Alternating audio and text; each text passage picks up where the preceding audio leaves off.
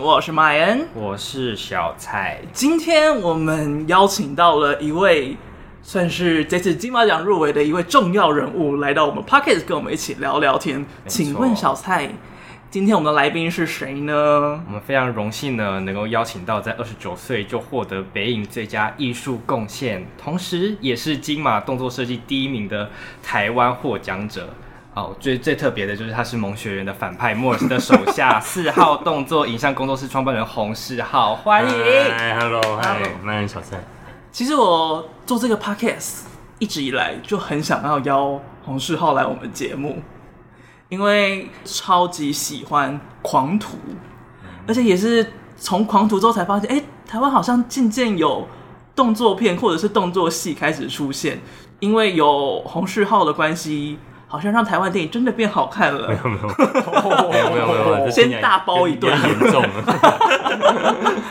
然后你今年呢，光是在第五十九哎第六十届，我打错了，第六十届金马奖最佳动作设计的奖项，你就自己包了三个名额。对，运气很好。会不会会不会害怕像去年的那个电影宣一样，就是？得奖了，然后结果记错自己得了什么奖，到时候就谢错片，说哎谢谢，嗯嗯嗯嗯，然后就发现啊得奖的不是那一部，应该是不会了，我会注意听，你会注意听。那那请问三个得奖的得奖感言会准备不一样的吗？当然不一样，因为不同导演嘛，对啊，还是会啦，对，就是对自己先心里先想好。会藏小抄在口袋里？应该不会了，应该不会，不用不用到需要纸条。好的，所以背三份，背三份，这样才会拿错吧？没关系，拿错的话就会是今年六十届的爆点，还是不要，这样流量比较高。首先，想要请志浩和我们分享一下，最早最早是什么样的原因让你想要成为一个武术指导啊？嗯，比较要先讲为什么想要做动作特技演员好了，嗯，就是。我大学的时候是读运动相关科系的，然后快要毕业的时候，老师让我们去实习嘛，然后可能要去当教练、当运动管理什么的方面的运动相关的实习，那我就觉得好像我是不是我想要的。嗯，那那时候我很喜欢做一些极限运动，可能跑酷啊，还有我自己本身是练跆拳道的，那我就想说，我有什么方法可以把我这些东东西展现出来，变成我的职业，然后对于以后我也有办法有办法工作赚钱这样子。那又刚好那时候也喜欢看动作片，就发现李小龙，那、嗯、我就看李小龙的周边，他的电影，他周边那些被打的人到底是谁？但我没有在注意 李小龙，我在注意旁边周边的 人。在注意就是被打的那一群人。对，我在想说那群人到底是什么人？因为。一般我们接触到会说哦，他们是临时演员，嗯，然后我就想到临时演员有这么多种嘛，然后为什么他们要比其他临时演员更辛苦，要做出这么多动作，还要摔要打？我才去查才发现哦，原来他们叫做动作组，他们是武行替身。那我就想说，哎，我是不是蛮适合这个职业？因为我很喜欢展现自己的身手，然后也喜欢运动，那也许我可以往这个方向去走。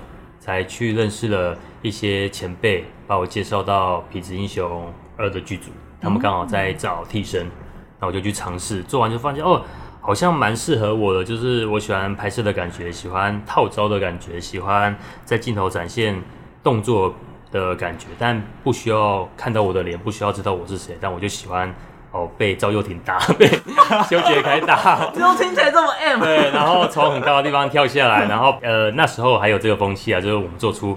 很危险的动作时候，拍摄现场的所有的工作人员都会拍手，就说：“哦，你好厉害，你好敬业，把这个危险的动作做完。”就觉得哇，那个虚荣心，虚荣感，哇，我做了一个很很不得了的事情，很开心，然后也挑战自己，所以就爱上这种感觉。那什么时候开始想要做动作设计？也是痞子结束之后，我原本想说我继续从事特技演员工作就好了，但因为慢慢的拍，就觉得好像我也对于设计动作这个东西。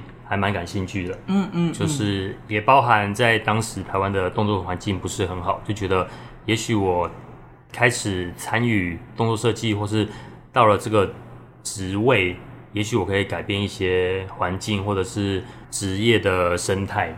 那个时候是不是大部分的，假如台湾的电影要拍动作戏的话，都会找可能？香港的啊，或者韩国像洪家班这一种的，多数都会找香港跟韩国的。以前的习惯是这样子。嗯嗯，所以那个时候是跟哪一个台湾前辈就是沟通联系上的？其实没有，那时候没有单独完全跟着谁走，因为那时候我几乎把台湾所有的武术指导、现有的武术指导都认识过了，然后他们有什么案子就找我去。嗯、所以那时候那段时间痞子结束的时候，没有特定说跟了哪个武术指导去学习这样子。嗯嗯嗯嗯嗯，那时候是觉得没有办法特别跟谁学习，所以才想要自己出来吗？应该是说那时候。台湾没有这个风气，是哦，我我组了一个团队，他组了一个团队，我们各自有一些人，然后我们有竞争，也有一些互相成长，然后让业绩的状况状态比较好。以前都是个人个人，他们状态很像是我来接案子，工作结束离开，他不是说我完全 for 了影视，所以我很专心的去做精进、去改变，然后制造出一个系统，让动作组就像摄影组一样，哦，非常的。清楚明白每个人要做什么职位或是流程，那时候是完全没有这个系统，嗯，所以比较像是发 case 出去，然后就是有一个可能动作导演，然后他就是一个 leader，然后就找说，哎、欸，他可能需要谁谁谁谁，然后拍完这一部戏就解散了，就解散了，没错，然后就没有办法把这个经验延续下去，是没有错，对，而且那时候的特技演员因为环境的关系，案子少，然后费用也少，所以更多的是可能找戏曲的。找喜欢运动的玩家，所以他们就是哦懵懵懂懂的。我今天来拍电影很酷，然后拍完就结束了。他回去继续打工，继续做戏曲表演，继续做呃街头艺人这样子，都是昙花一现型的。没错，是。那你最开始是怎么从就是替身打手变成了武术指导？因为你第一部接的武术指导是目击者吗？是，没错，对。A 其实那个机机会蛮难得的，因为在目击者之前，我也一直想尝试做动作指导，但是因为都没有机会。那我最快的方法就是我去问学生制片，他们很容易拍，呃，上网 po 一些说他们要拍壁纸，然后有动作戏需要动作演员，他们没有收到动作指导，我就问说，哎，那你们需不需要动作指导？有没有兴趣当呃找动作指导？我可以配合哦，然后什么的，就有一些机会在学生制片的圈子里磨练。如何当一个动作指导？那时候也跟了一个我职业生涯蛮重要的一个伯乐，叫做陈明哲，我们都叫他哲哥。他是之前是台湾蛮重要的，现在也是，但他已经离开我们了。他是很重要的一个爆破指导跟现场特效指导。是对，然后他那时候，因为我刚才有提到台湾的特技演员的案子不多，所以我很多时间在跟着他去做爆破，做现场的火场特效，当他的小助理。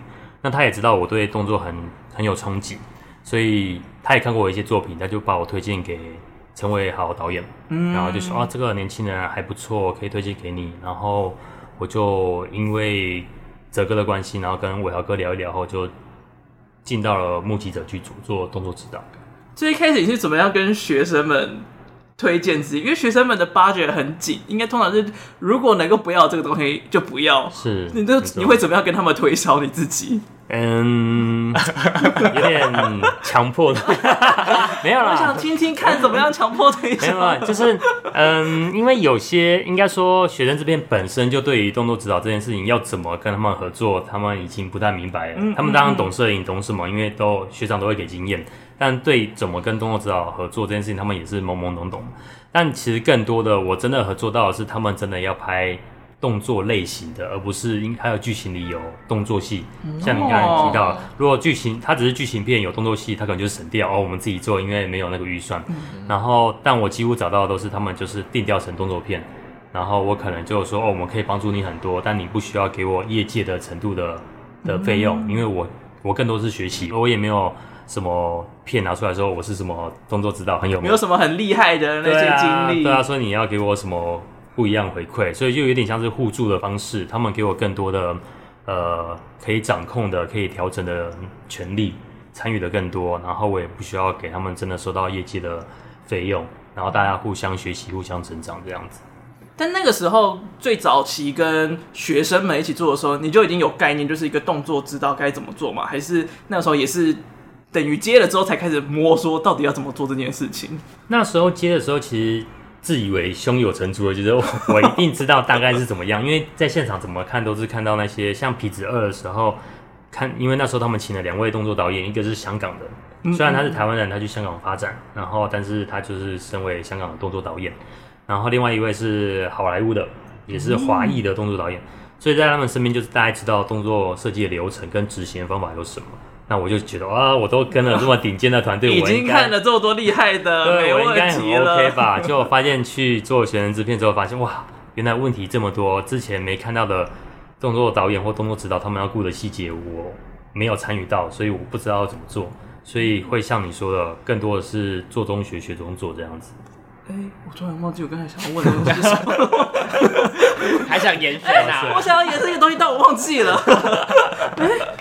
算了，那你先问你好。那我们回归初衷，我们回到痞子英雄上面，回到冯刚。对对对对对对，就是像你刚刚有提的嘛，就是其实那时候蛮多替身进去，可能都懵懵懂懂，然后拍完就没了这样子。那你现在回忆起当时动作设计的这个产业，就是跟现在到底有什么蛮大的差别吗？嗯，第一个是有点遥远了，然后也，也十年了。对。然后第二个是那时候因为真的什么东西都东西都不懂，所以不会想说一进去说，哎，我要注意他们的动作设计细节是什么。反而是他们在我面前做了什么事情，我是顺便记录跟呃有点是记忆中他做了什么事情，所以我也没办法真正确定那时候的他们跟我们现在的差异在什么地方。但更多的是我。痞子结束后，看到台湾在地的动作组的工作流程，我发现跟现在我们做的差的非常的多。嗯，因为他们可能稍微随意一点点，甚至所有的动作设计都是现场在设计。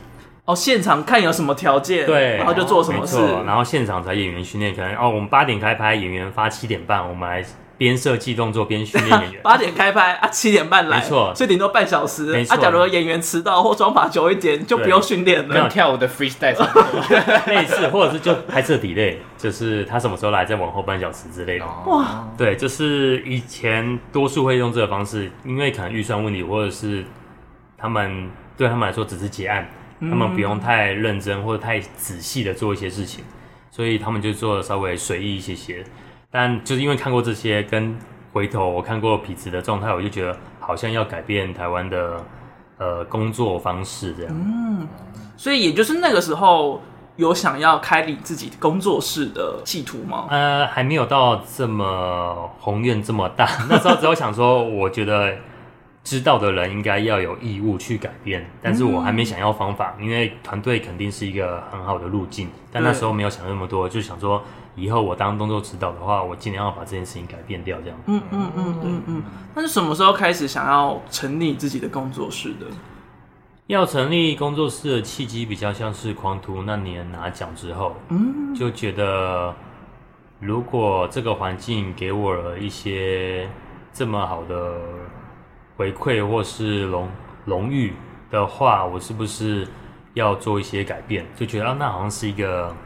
不错的契机，嗯，才决定要找朋友来，然后组织一个团队这样。那我们就来聊一下《狂徒》好了，因为他应该算是就是近代最早能够看到一个就是台湾真的做动作戏做的很好看的一部电影。嗯，当初是怎么样跟洪子选导演的合作上？洪子选导演，我把它念清楚一点，不好意思。洪子选导演当时跟你讨论的时候，就是要做一部这么狂的一部动作戏吗？没错，我最早跟他认识的时候，一样是学生制片，然后一样问他要不要动作指导，他也是要自我推荐。然后但他已经有动作指导，所以我就去当了一个动作演员这样子。然后就认识之后，加了一些联络方式、脸书之类的，然后他就知道我一直在想要改变跟从事一些动作设计的事情。那时候他跟我说。还有跟一些采访说，他在我身上看到一些能量，嗯，然后他才决定好像需要找台湾的人来参与这部动作戏。那跟他聊的时候，最早聊的时候就知道他这个动作片就已经是很狂的，对，就是要利用各种，就真的是要从头打到尾，没错，对，然后利用各种环境跟各种各种空间、各种道具去制造出很丰富的动作效果，因为他知道。当时的台湾没办法像香港一样，我们两个人拳拳脚脚打的就已经很华丽了，物件是辅助，身手动作是主要。但他知道没有那个条件，所以他就觉得要变成是周边的东西作为主要，然后手脚才是辅助这样子。嗯，因为台湾其实就没有什么武打明星，那像找吴康人来啊，你们会花多少时间就是训练他们，跟到底要把他们训练到什么样的程度？那时候比较有一个目标很清楚啊，因为导演希望每一场动作戏都是排练的很清楚，包含海产店，嗯因为它是有节拍的需要。嗯对，没所以有配那个歌，对，没还没错。打牌，一二三四把黄标对对，打到要该吐了。对啊，那时候就是我们花了一个月的基础训练，就是不加入动作设计，演员没有在排练的状况下，单纯练拳脚就练了一个月。加入音乐的排练跟其他场次的排练，因为设计完成了，所以也排了一个月左右。然后我们总共大概花了两个月，让呃康伦哥还有泽西好好的把这些动作戏走过，因为不只是要照我跟导演设计完的东西，还要看他们顺不顺手。跟因为台湾的演员，应该说所有的演员都一样，他对于做什么动作，他都很要求逻辑，然后为什么，所以更多的是我们跟他一起。呃，调整为什么这边要做做这些事情，跟做这些事情的目的跟效果是什么？因为有可能是角色的目的，有时候是画面的目的。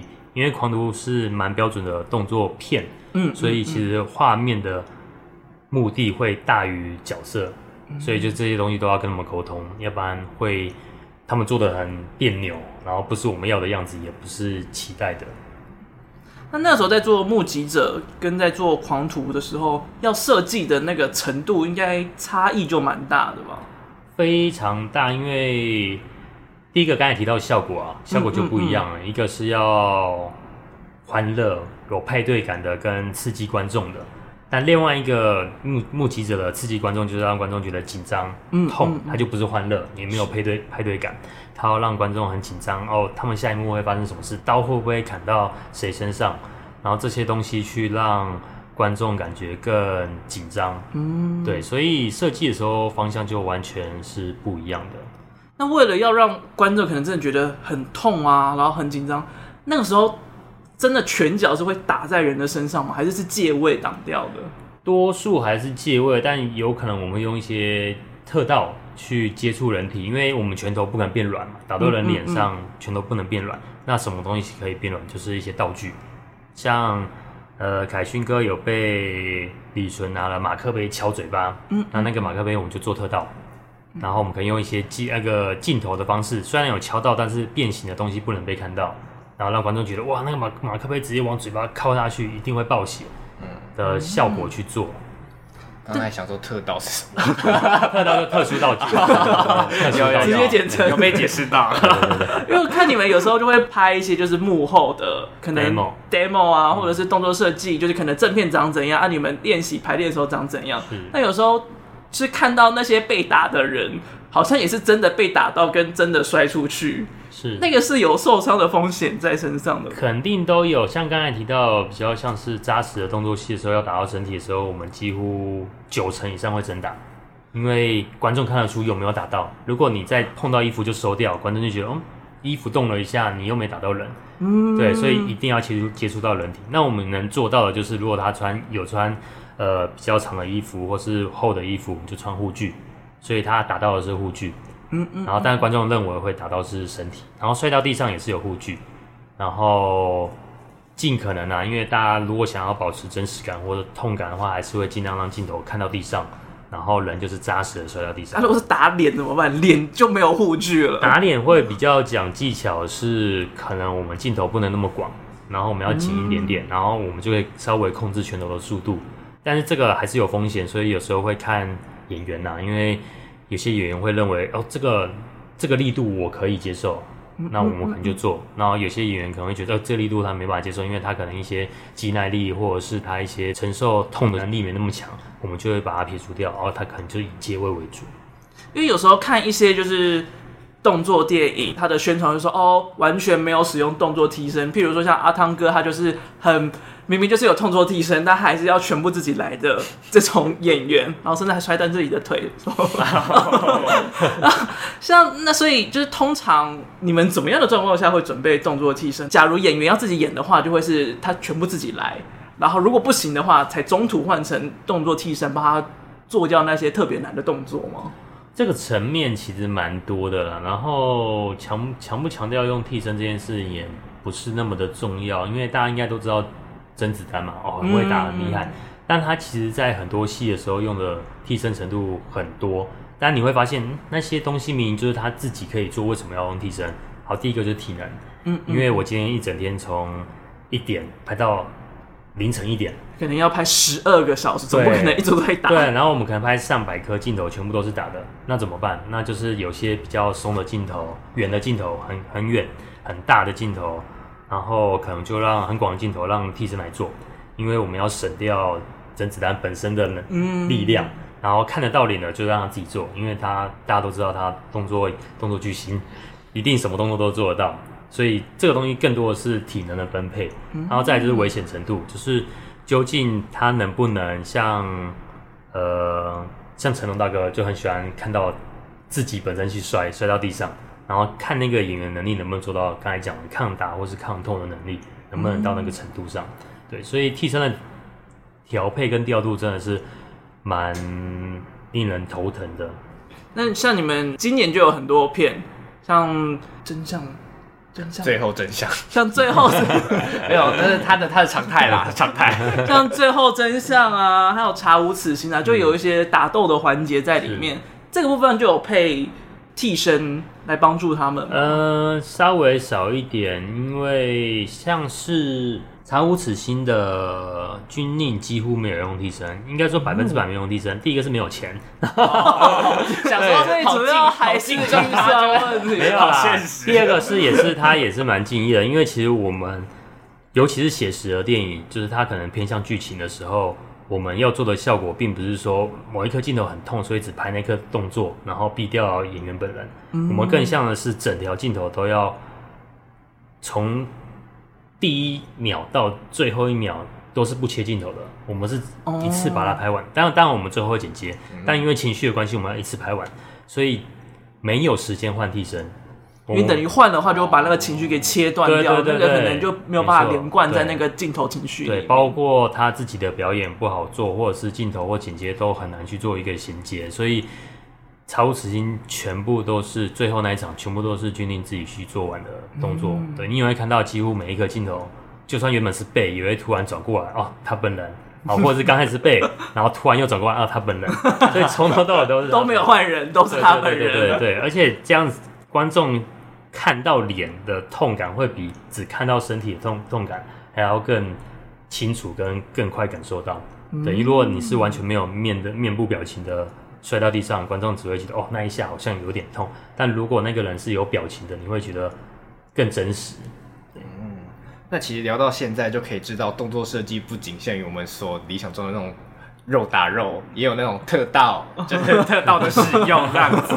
对，有学起来了。对对对，像我在看采访的时候，就有看到。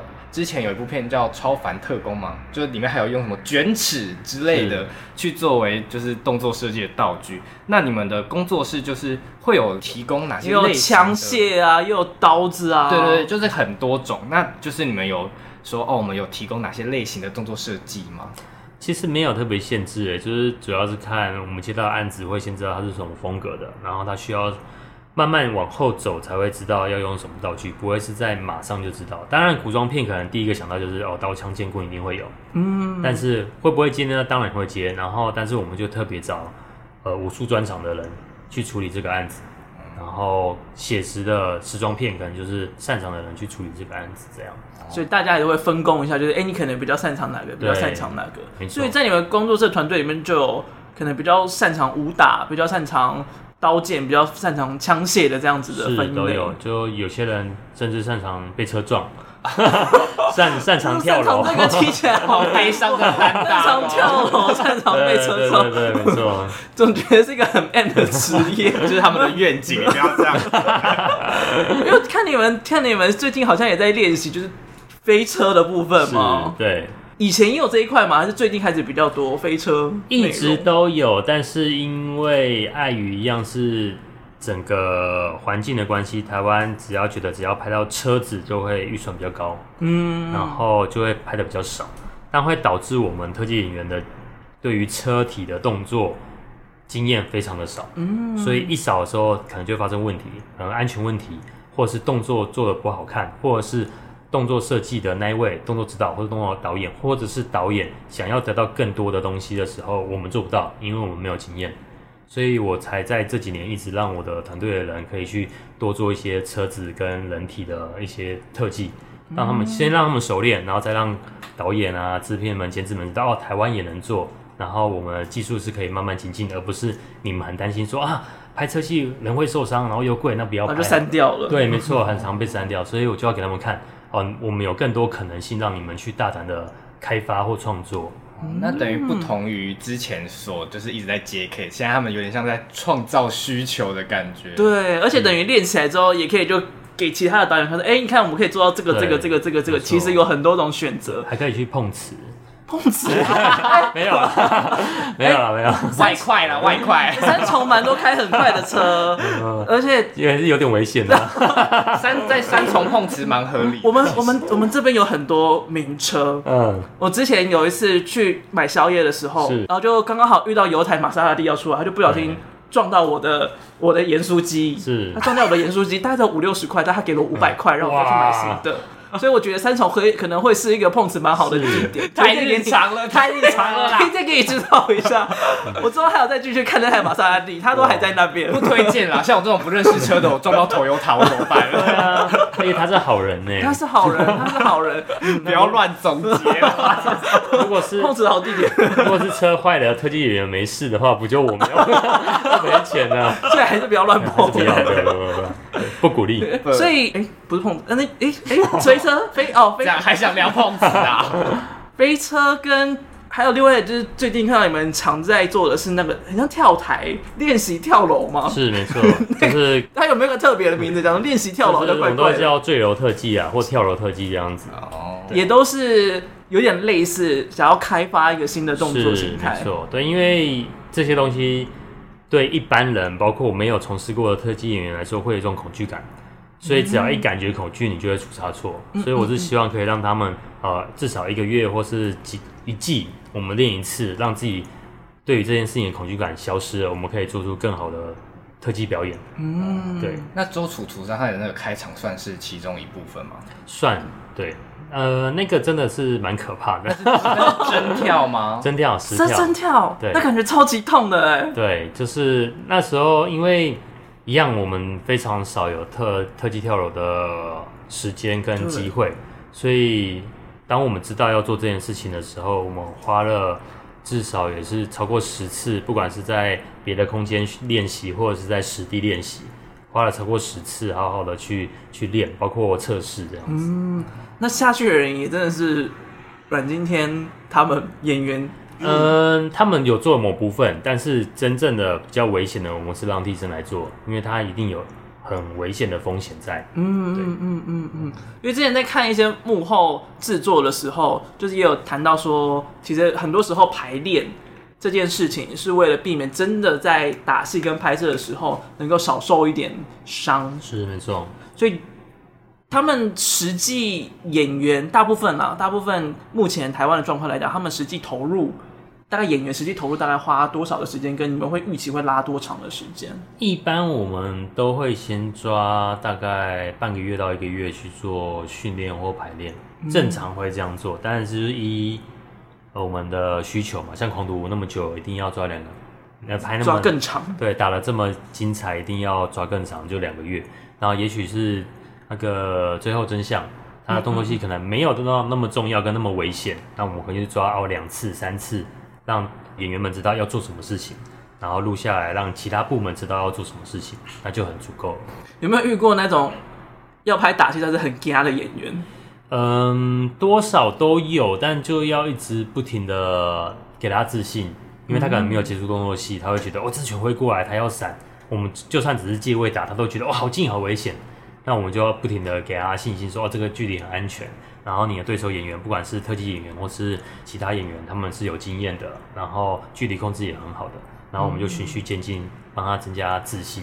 我自己有一点蛮想问的，就是我看到你们工作室拍的那种 demo 影片啊，每个人都好会演哦。我想说，你们招人是不是也有把演技用在就是一个考核？呃，会参考，但是不会特别去请他们表演或什么，因为会看啊，因为。动作特技演员虽然他听起来像是幕后的从业人员，因为他就算在幕前也要协助演员，可能借位没借好，他要帮忙去补位置。嗯，但是更多的是他还要表演，所以如果他是一个非常怕镜头，然后不喜欢表演的人，他做这行会非常痛苦。所以我们多少还是会看那个哦，稍微外向，或者是就算他内向，但是他面对镜头的时候，他会很专业的去做他的表演，而不会怯场的话，那种人会更适合我们。嗯，那假如就是现在可能有某个学生想要成为武术指导的话，那他最需要具备什么样的能力呢？嗯，他要有预期的是会做到很多危险的事情，对，没错。然后他幕前幕后都要参与，他不能想说我只想做幕前，嗯、因为前如果只想做幕前的话，我会推荐他以演员的方式去学习动作，因为他更希望的是表演嘛。对。但身为我们的动作特技部门的人员人才，会希望是可以全面性的，你可以做幕前，也可以做幕后，因为你要累积这两件事情，你才能继续往后走。也许你要变成真正的甄子丹。或是你要变成武术指导，当你知道这些东西的时候，会帮助你以后的职业。嗯，那假如他可能目前还没有什么，就是他不会空手道，他也没有学过武术，他肉体状态就是一个平凡人的状况。他如果想要成为武术指导的话，练体能这件事情是不是还是一件很必要的事？肯定要体能啊、素质啊，还有一定要学习一项技能。技能是指我们有一些新招进来的特技演员，他可能没有。武术的专长或者格斗的专长，他可能是运动很强，然后不怕摔，然后协调很好。这种这种人我们也会让他进来，但是我会跟他说，你要找到一个你喜欢的武术或是格斗，你可能选的是空手道，你可能选拳击，你一定要选一样，因为这个对于你的打斗或套招会是有一个系统的概念去帮助你，而不是你什么东西都没有，然后空空的只会做运动，那你会没办法做好。冲突的表演，因为所有的武术或格斗，他们有一项训练一定是对练。嗯，你要知道跟对手的冲突跟应对或战术是什么感觉，你才能表演，而不是哦，我一直在模仿或者是一直在学呃别人的样子，那你可能就没办法做出我们要的东西。嗯，因为一部电影里面，它的动作打斗要能够好看，就是不管是动作指导。导演、演员、摄影其实都是一件非常重要的事情，所以接下来呢，我们就想要以今年目前上映的很多电影里面，其实洪世浩都有参与动作设计的部分，我们就抓一些电影的一些场景来讨论一下，就这些东西到底是怎么样讨论、怎么样设计出来的呢？首先，我想要先挑《查无此心》这一部，因为我最喜欢的那一场，我也觉得那一场感觉就是一个一定是很复杂的东西。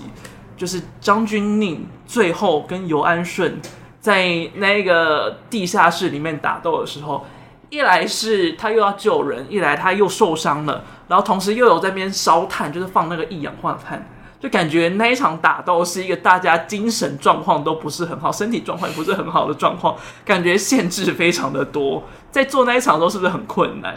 那时候的动作设计跟导演。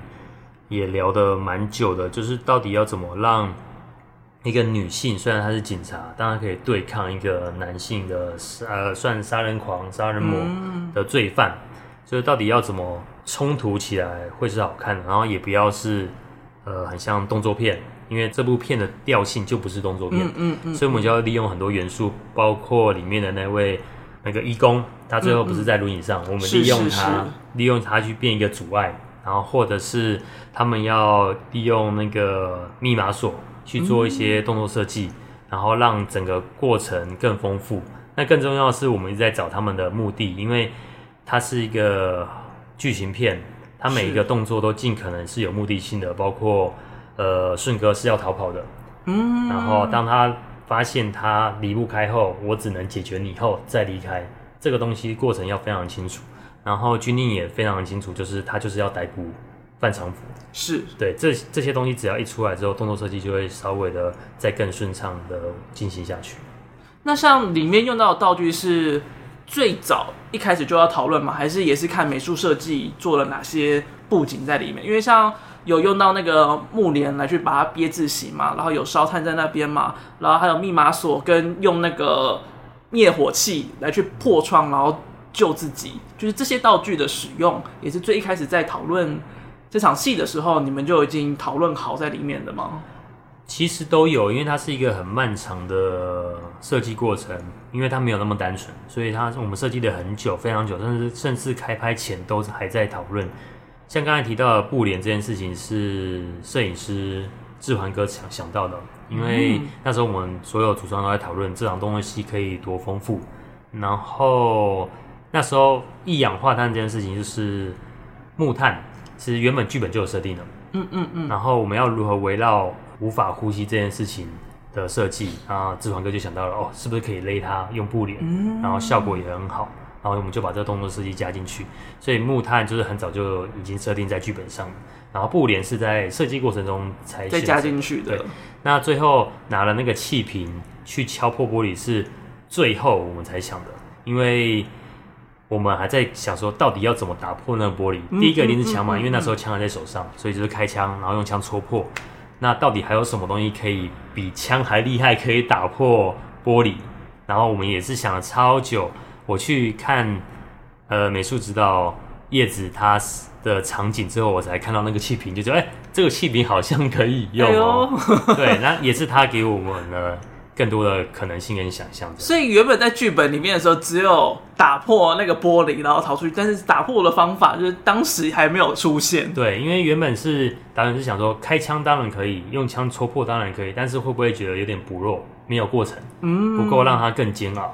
因为当连枪都打不破的时候，观众跟军令可能就会觉得哦，好像已经差不多了，大家有点绝望的状态。嗯嗯。但那个气瓶出现之后，就又有不一样的过程。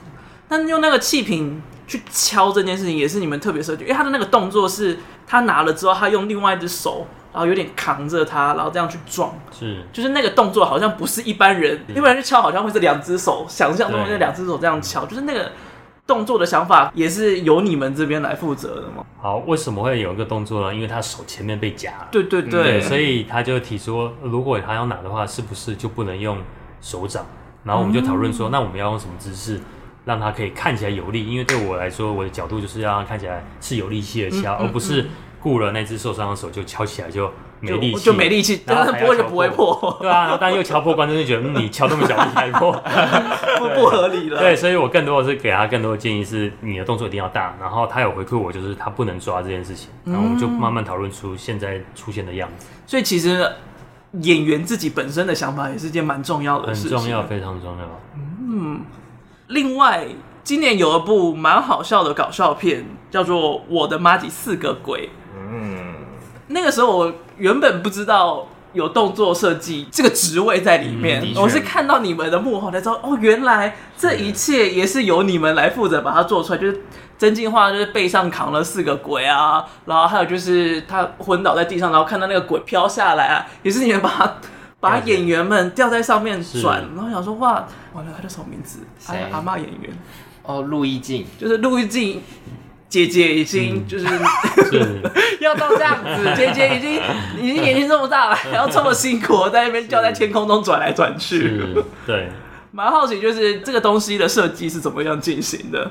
基本上四个鬼里面的动作戏，可能超过九成以上是剧本原本就有了。嗯，然后四个鬼的状态也跟。呃，查无此心有点像，就是各个主创都会提出很多意见，大家一起讨论。因为像摄影师 Jack 就给了很多想法，包括那个手牵手旋转的那个，就有点像是、嗯、那个很 Q 哎、欸，对很像那个动画里面就是头晕的时候有小天使在那边，小鸟小天使那边转来转去的那个感觉。对，那个也是他提出来的，所以更多是大家一起讨论。然后我在那一部戏的角色更多是去执行，嗯，他们把想法给我后，我看有没有需要微调后，或是怎么执行出来。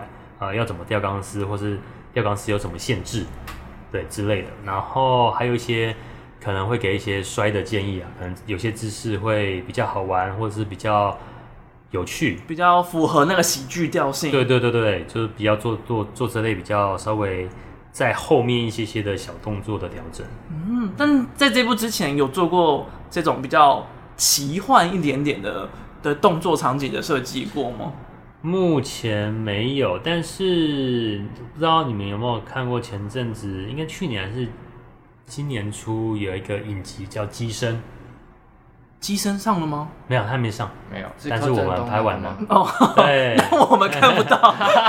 没有，但他有出预告，他有出前导预告。哎，好，我们还没看预告。因为他那部就有很多很多特效或是很奇幻的东西在里面。嗯，对，那是，但呢也是在四个鬼之后才去拍摄的。对。但像这样子很多特效在里面的话，那这样你们也要先跟可能后置特效团队讨论要怎么制作吗？还是是你们这边做好之后再给后置？要要完全一起讨论说这场戏导演的想象是什么，然后我们能做到什么程度，要同步的讨论。因为当我设计完才给他的时候，他就说：“哦，第一个他可能能力做不到，或者是预算做不到，那我要重新设计了。”所以我们会一起讨论说：“哎，如果我想设计什么风呃什么样的东西，你们这边好不好配合？”那他们好配合的时候，他可能也会给其他的意见。那试试试看，如果是另外一个方法，然后就会变一个很好的交流。所以机身的制作有跟就是之前做其他的电影有很不一样吗？那个状态非常不一样的程度是它的规模稍微大一些些，跟特效阿聪的讨论非常的密集，因为它基本上只要有动作就会有特效，有特效就有动作，所以这两个变成密不可分的在里面。是没错。好的，我们到时候再来看一下，其实还不知道什么时候会上，哎，可能还有一阵子，我们到时候看了之后再来回顾一下这件事情。那我们回顾今年初啦，我们回顾今年初上映的大热门，就是关于我和鬼变成家人的那件事。嗯、就虽然这部片在大家印象中就是欢乐，嗯嗯，但是其实里面也是有蛮多动作场景在里面，就感觉大家一讲就哦哟这样子，像是那个王静在跟那个。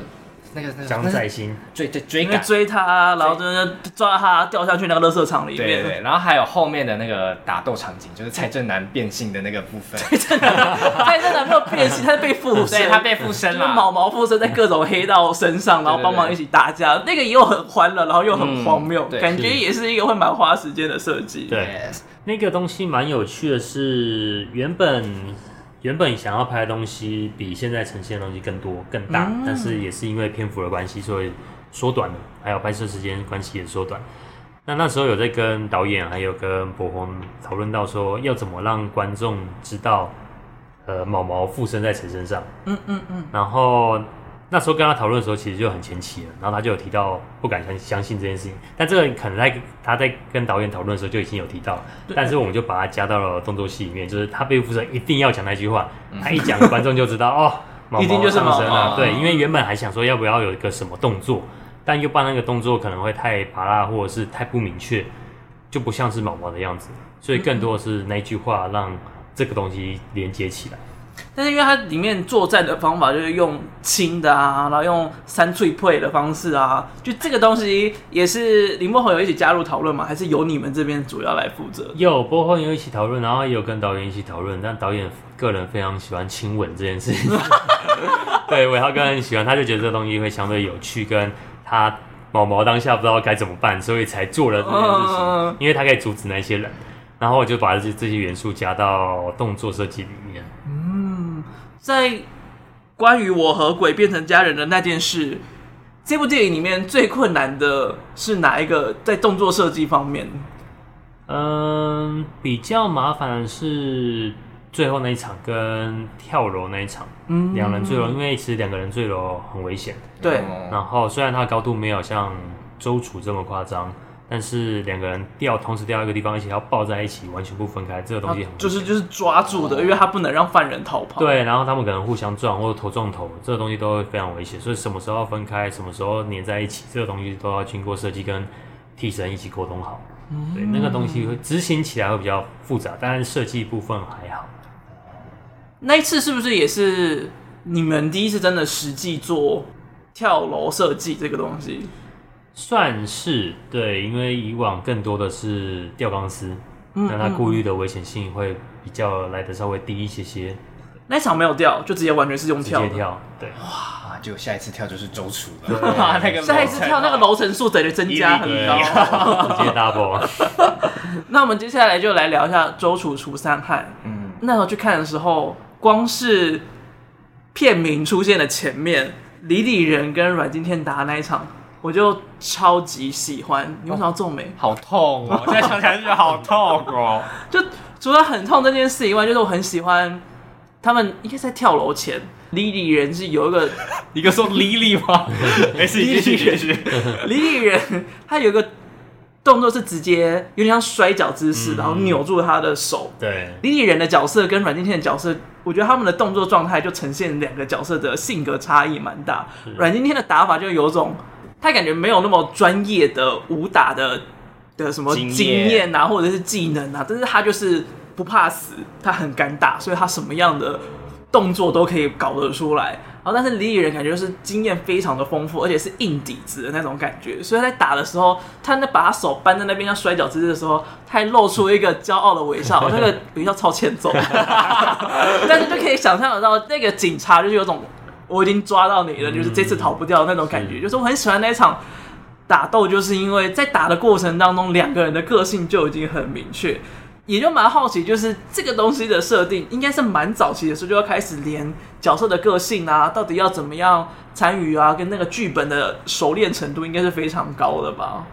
是，就是先从以往的经验去讲的话，像我们比较少拍动作片的时候，两个角色要冲突的时候，你就不怕太相似，因为我们招数一定不多，嗯，所以分别很容易做出来。但是像是要做狂徒跟周楚的时候，我们就要非常分得非常清楚。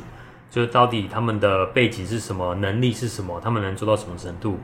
然后那时候就想得非常清楚，因为动作片的时候拳脚你来我往要非常多。嗯，但是如果李仁哥的角色陈辉也是一昧的不停的挥拳打，也许爽度很够，但是你会分不出到底谁在打谁，跟他们两个差异在哪边？嗯、哦，两个都打得很厉害，两个互摔，两个挥拳踢脚，然后踢得很用力，打得很漂亮。但他们目的就消失了，所以那时候就故意把陈辉的目的性在逮捕，一直不停的给他关节技或者做很多柔术的请技，嗯、他的目的就是要抓住陈桂林，让他逃不了。没错，但是陈桂林的方法就是哦，我就是这么耐摔，你继续摔啊，然后我就是得走。但当你惹怒我，一直不想让我离开的时候，那我就要回击你，变成我得打趴你，我才能离开。嗯、所以他的动作就会非常野蛮，非常的直接，不会像。陈辉还有一些，他会先前置抓到你之后，再去做关节技。嗯，他不管他抓到你就是撞，就是摔，就是打这样子。我以为在听心理师，在犯罪心理的那个分析的感觉。但那个他们就是打一打之后跳下去的那个部分，是原本导演在构想的时候就有要这个东西吗？还是是你们后来加进去的？原本没有，原本更开放，有很多我已经有点失忆，到底原本那段。最早是什么状态？因为我们想太多版本，但有一个版本蛮蛮清楚的是，我们想说如果不要往下跳的话，因为原本我们选的场景不能往下跳，往下跳。后来我们想说，那我们就往上爬，我们就有点像顺流逆流的伍佰，在里面做拉着绳索或电线往上爬，然后两个人追逐并往上爬。然后这个是我们讨论过台湾目前没看过的动作设计，是都会觉得很酷炫。但后来还是一样，碍于拍摄时间跟 经费的问题，然后导演又想了一个，那如果是这样的话，我们就是很硬派的港式作风，一颗镜头追逐直接跳下去。那我听到的时候就觉得，真的不要用钢丝吗？真的不用钢丝吗？那个是觉得很太危险吗？第一个是危险，第二个是就是成本也会很高。虽然它低于刚才讲的往上爬这件事情，但是它的成本也不低，因为要排练要防护。干嘛的？然后拍摄时间的成本也会有点高，但是导演会觉得这个东西会让观众更直接刺激到一镜到底的冲击感。嗯嗯嗯，对。那我就后来就觉得，好，那我们就想尽办法的完成导演想要的样子。我以为是很开心说，说哦，我们这边有跳方案哦，哎呦，终于要来跳了。原本还以为是要很开心，没想到是很紧张。就当然跳完之后，所有人都觉得哦，我们完成了一个很厉害的动作特技，嗯嗯，大家都非常的非常的开心，非常的激励热血。但是就是过程中跟知道的时候，因为我们没有太多的经验，就会觉得刚才提到了。一听到这件事情，第一件事情是我们该怎么完整的、安全的执行出来，风险的评估。对，就会当然一定会有一点点恐惧跟抗拒，多少会有一些，但因为经验的问题嘛。嗯，那好险，我们就是一步一步的按部就班的去测试排练，然后就完成了。嗯，在周楚除三害的最后，就是有场也是蛮爽的戏，但是不太确定这个的动作设计会不会困难。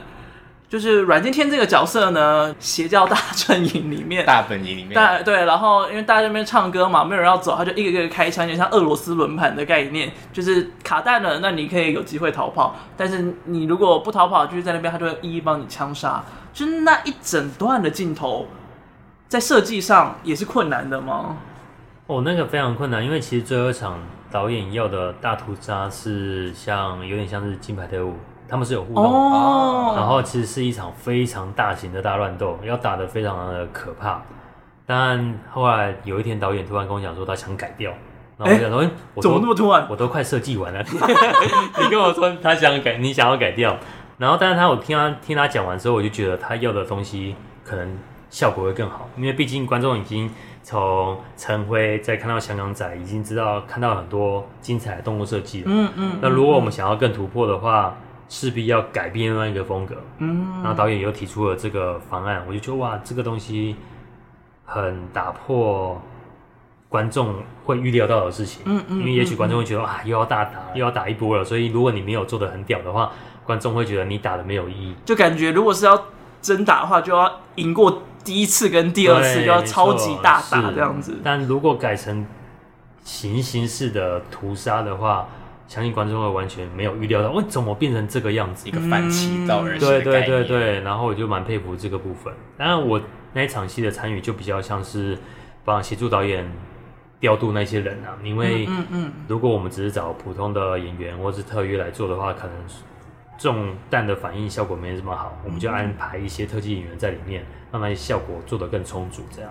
所以就一部分是你们的人在那边被打，对，没错，越压越严重了。就是不只是要被拳拳到肉打，还要被车撞，然后要跳楼，然后还要会被枪射死。没错，是的，就是 你各种归纳嘛，你各种死法都要走走一遍。是没错。但那个时候被打到喷血这件事情也是。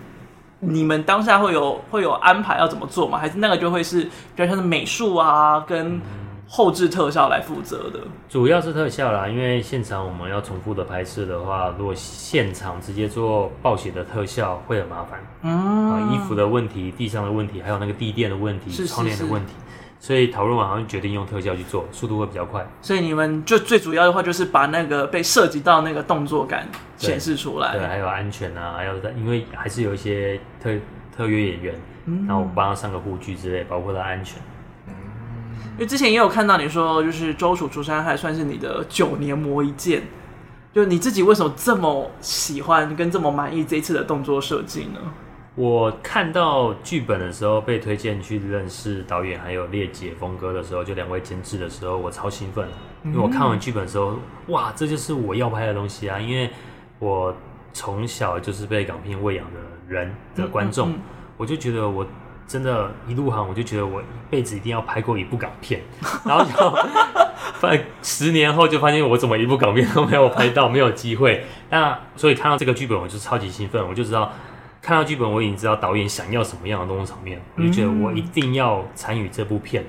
那时候超级兴奋的，所以我就放了更多我对于港片的憧憬，或者是希望呈现的东西在这部片里面。嗯，对，因为其实就像刚才说的，里面有三场最重要的打戏嘛，一个是跟李李仁，另外是跟香港仔，香港仔，然后还有最后面跟邪教组织，欸、就是其实三个的打斗。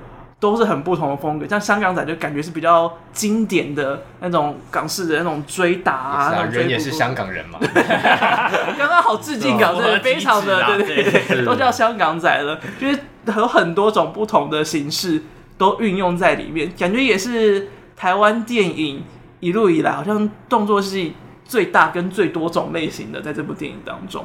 呃，别人不，我不敢说，但是我敢说，我以我的目前的职业生涯状况，是最数量跟经典程度最高的。嗯，香港片的动作指导这件事情，算是有被打勾了。对，那接下来还有什么东西想要被打勾呢？我其实很想要拍，有点像是导火线那种更火爆的格斗型的动作戏。嗯、对，因为像这次我们还是尽量让动作风格维持写实的状态，对对对，所以你肯定看不出哦，他学过综合格斗，他学过什么武术，他学过什么，大家都像是街头格斗一样，非常的直接，更多的是只看到李仁哥因为是警察关系，所以你看得到很多擒拿或关节技，嗯嗯嗯，但我更想做的是有点像是格斗类型，你会看得出那一个人学过什么底子，也许他学过柔道。他学过拳击，所以他打出来的东西会更清楚、更明确，但是张力又很够。嗯，所以我的梦想是可以打拍出那种格斗类型的电影。好期待，感觉应该是有机会。之前有过逃出立法院，还有那个摔把女优，都是有部分有那种很夸张的那种摔角特技展现的很明确。没错。好的，希望之后呢有机会看得到洪世浩拍一部如此风格的动作电影。我努力。那因为你现在已经是动作指导了嘛，然后又有一家自己的工作室，像有时候有替身啊，或者是可能武打人够的话，你会自己会跳下去吗？基本上会不要，但。最不要的原因是不想要像萌学园那样，而 不是那样子的。甭提甭提。其实我谁是被害者也有去啊，也有去、嗯、去客串一下。当然是因为导演觉得好玩跟需求，所以就让我去玩一下。我也觉得，因为导演很熟，我就去玩了。但我近几年更会不想做某个原因，其实比较像是。我还没有一个能让我深得信任的人，可以让我掌控我在镜头前的状态。嗯，对，因为如果我下去演话，谁来操控这整部片当下的镜头调度？等于就变成当事者，你没有办法就是用远观的视角去看这一个的动作。对对对，因为当我加入的时候，我是不是也要进到角色的状态？我是不是也要在那个情境下只顾好我的表演？但如果我只顾这个东西的话，那我是不是现场该要顾的风格、效果、镜头？是不是会打折扣？嗯，那就不是我想要的，因为我更期望的是我的动作设计能被大家看见，跟满足这部剧本的需要，而不是我在目前演得多精湛这样子。嗯，所以重点还是放在就是整个整体的动作设计上。是，好的，希望之后还是会看到 洪世浩在画面前面出现。嗯不是龙学人，龙学人那个真的好经典哦，好被打两次。我那时候，我那时候一找出来，想说，我怎么看太可怕了吧？那个那个造型，嗯，非常的精彩，很特殊的妆容，特殊化妆啊，有被特殊化。妆。到时候我们把它放在 IG 上，拜托不要。我那时候一看到的时候实在是太吃惊了，我还立马截图下一个小台说，哎，对对对，是这个人哦，是这个人，没有认错，没有认错，非常的非常的。记忆犹新，嗯、到现在脑中还有那个画面。好啦，好啦，好了，今天的内容就差不多到这边。再次感谢洪世浩，也希望你这一次能够在金马奖拿到奖项。《周处除三害》这一部片的动作设计是真的是，嗯，应该说是狂徒之后我看到最喜欢的一次动作设计，精彩也很创新。对，所以我非常希望那个《周处除三害》能够在动作指导这个部分能够获得奖项。感谢，也先。预祝你金马奖快乐！好啦，好好 long 哦，好 long 哦。好了，就这样。我是马恩，我是小蔡，我是四号。拜拜，拜拜。